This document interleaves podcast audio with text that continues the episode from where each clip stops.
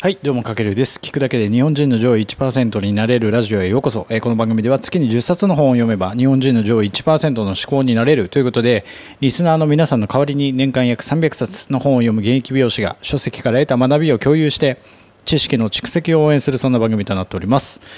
はい、皆さんおはようございます。今日は6月24日ということで、今日ね、今朝8時30分撮ってて、今日、今この後9時から、えっと、モデルさんを呼んで、今、美容師として撮影をこれ、今日2時間ぐらいやるんですけども、その前にね、またラジオを撮っていきたいと思います。で、今日テーマは自分モードを手に入れる思考のリハビリということで、えっと、今週は直感と理論をつなぐ思考法という一冊をお届けしているわけなんですけども、えっと、まあ、具体的な内容に今日から入っていこうと思いまして、まあ、この本では、えー、と自分の中にある想像とか妄想とかアイデアをじゃあいかにして形にするための具体的なステップが学べる一冊になってまして、まあ、じゃあその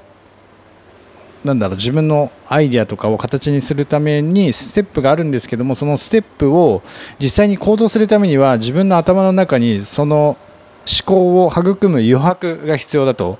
何度もお伝えしています。まあ、今、人っていうのはねやっぱりこのテクノロジーの進化とかネットの進化とか、まあ、SNS 見ちゃったりとかでやっぱ他人モードで自分の頭の中で侵されてほとんど侵されてしまってるんですけどもやっぱりいかに自分の頭の中にしっかりとこのクリエイティブ力だったりアイデアを育むための余白が必要だということででその余白を作るためにはやっぱ自分モードの予定を入れることがすごく大事だとお話ししました。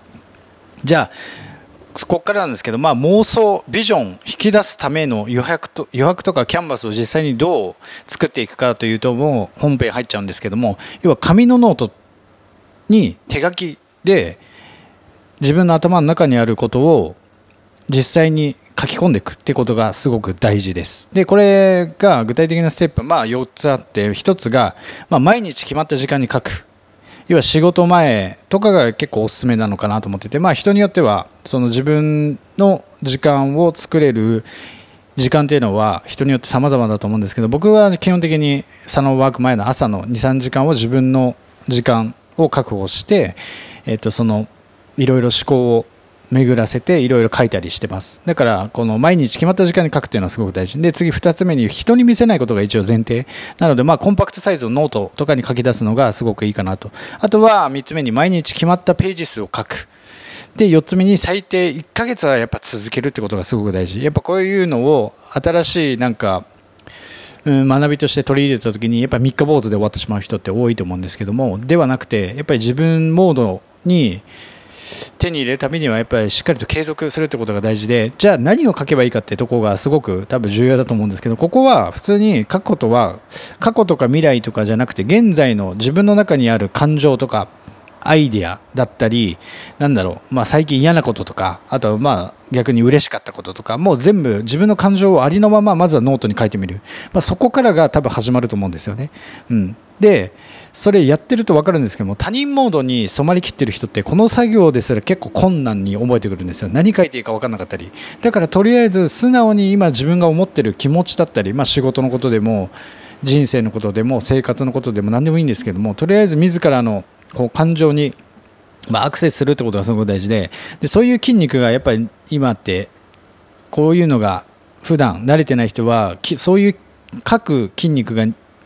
なんだろう鈍ってるというかだから思ったことをありのままに吐き出すこうリハビリをするっていう意味でも今日の思考のリハビリということででなんだろう空白的なそういった余白を確保してもそれを書くための時間的な余白がなければやっぱそういうのも書けないじゃないですか。なのでそこで大事になってくるのが今すぐ自分モードの予定を入れることっていうのがすごく大事。でその時に何をするための時間なのかっていうのもセットで決めておくってことが大事ででその中でその時間の決め方も3つあってまずは時間単位の余白をじゃあまず意識して作りましょうということで、えー、とこれは1日の中で1分間でもいい1分間でいいんで余白をまずは確保する。もうちっちゃなこう余白をどんどんどんどん慣れていくためにまずは1分間24時間の中、まあ、仕事の中隙間時間でもいいので1分間まず自分の時間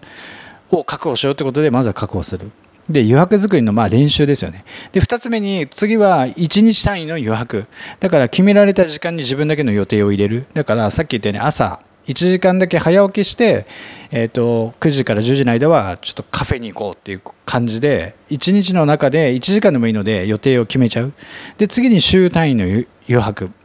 まあこれは1週間の中の決まったタイミングに、まあ、23時間とかまとめてなんだろう時間を確保できる予定を入れる、まあ、休みの日とかでもいいんですけども朝とか夕方とか自分のための時間を入れる。でその時にまあ自分自身と向き合う時間に当てて当てていくってことが大事で。でもう一つ具体的なステップがあって、えっと妄想を膨らます方法なんですけども例えば自分が好きだったもの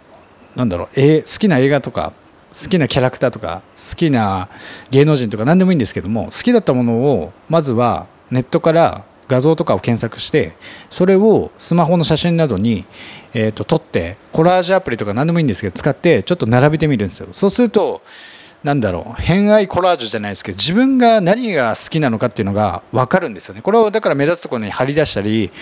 えーと写真の待ち受けにしたりとかあとは携帯のフォルダに保存しておくとかすると自分が何に関心があるのかとか、えー、と分かるんですね。でそれが分かると日々の生活とか仕事においてこう他人モードに流されることがすごく少なくなると、うん、っていうことですよね。でここはすごく大事。だからまずは何だろう。この自分モードを手に入れるための思考のリハビリということでまずは自分のモードに入れる余白その考える空間の余白とあとは考えるための時間を確保するための時間の余白を作ってまずはだか紙のノ紙のノートは絶対皆さん用意してみてください。ぜひ。こういうワークって普段普通に働いてたらないと思うんでもうまっさらな紙のノートでこれスマホとかでもいいんですけどスマホだとやっぱり SNS とかいろんな通知が来たりして邪魔が入ってしまうんですよね。なので一冊のノートを買ってそこに手書きで書くってことが大事。で書くと右脳が刺激されるのでやっぱりなんか書いてる間にいろいろ思うことが出てくると思うんでそれも全部書き殴るというか。で僕が実際にやってるのは iPad、まあ、僕の場合はそなんか結構そういうの慣れてきてるんで iPad で iPad、iPad ペンシルか。で、えっと、ノートアプリを使ってやったりしてます。でこれ何がいいかっていうとやっぱ頭の中にあるモヤモヤを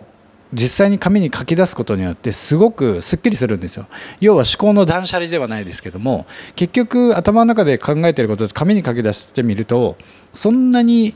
なんか項目が多分多くないと思うんですよね。まあ箇条書きにやってみると分かると思うんですけども。そうするとあそんなに大したこと自分はもやもやしたけど何も考えてないなみたいなのが分かったりとかあとは書くことによって頭の中がすっきりするのでそのはいより思考がなんだいろいろ考える余白もできてくるのでこれはねすごくおすすめです。普段生活本当にしてたら多分こういうことって実際なかなかやらないと思うのでまず1冊のノートを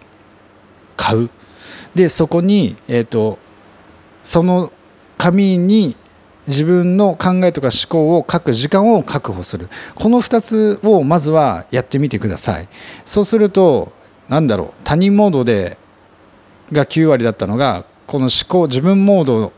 を手に入れるための思考のリハビリとかトレーニングをすることによって自分モードの比率がどんどん上がってくるのでそうするとなだろう自分の本当に大切にしているものとかがどんどん研ぎ澄まされて自分が、ね、これから何をするべきかとかも分かってくるのでぜひちょっとやってみてください。はい、これが一応この直感と理論をつなぐ思考法に書かれている、まあ、まずは、まあ、4段階あるんですけどもその形にするためのその一つのこのまずは妄想を引き出すための、えっと、ワンステップ目具体的なメソッドとなりますのでまずはそこの自分モードを手に入れるためのこう感情ノートみたいなのをまずは実際にやってみるとすごくいいと思いますのでおすすめです。まあ、ちょっとね詳しいもう少し具体的な詳細などはこの本にしっかりと描かれてますのでぜひ気になったら、えっと、興味があればえーと、見てみてください。はい、というわけで、まあ、明日はじゃあ次2ステップ目妄想してそれを感情で書ノートに書いてじゃあ次何をすればいいかってとこを次明日またお届けしていきますのでぜひ、えーと、お見逃しなくってことでやっていきたいと思います。はいというわけで今回は以上になります。自分モードを手に入れる思考のリハビリ皆さんぜひ取り組んでみてください。はいというわけで今回は以上になります。かけるでした。ではでは。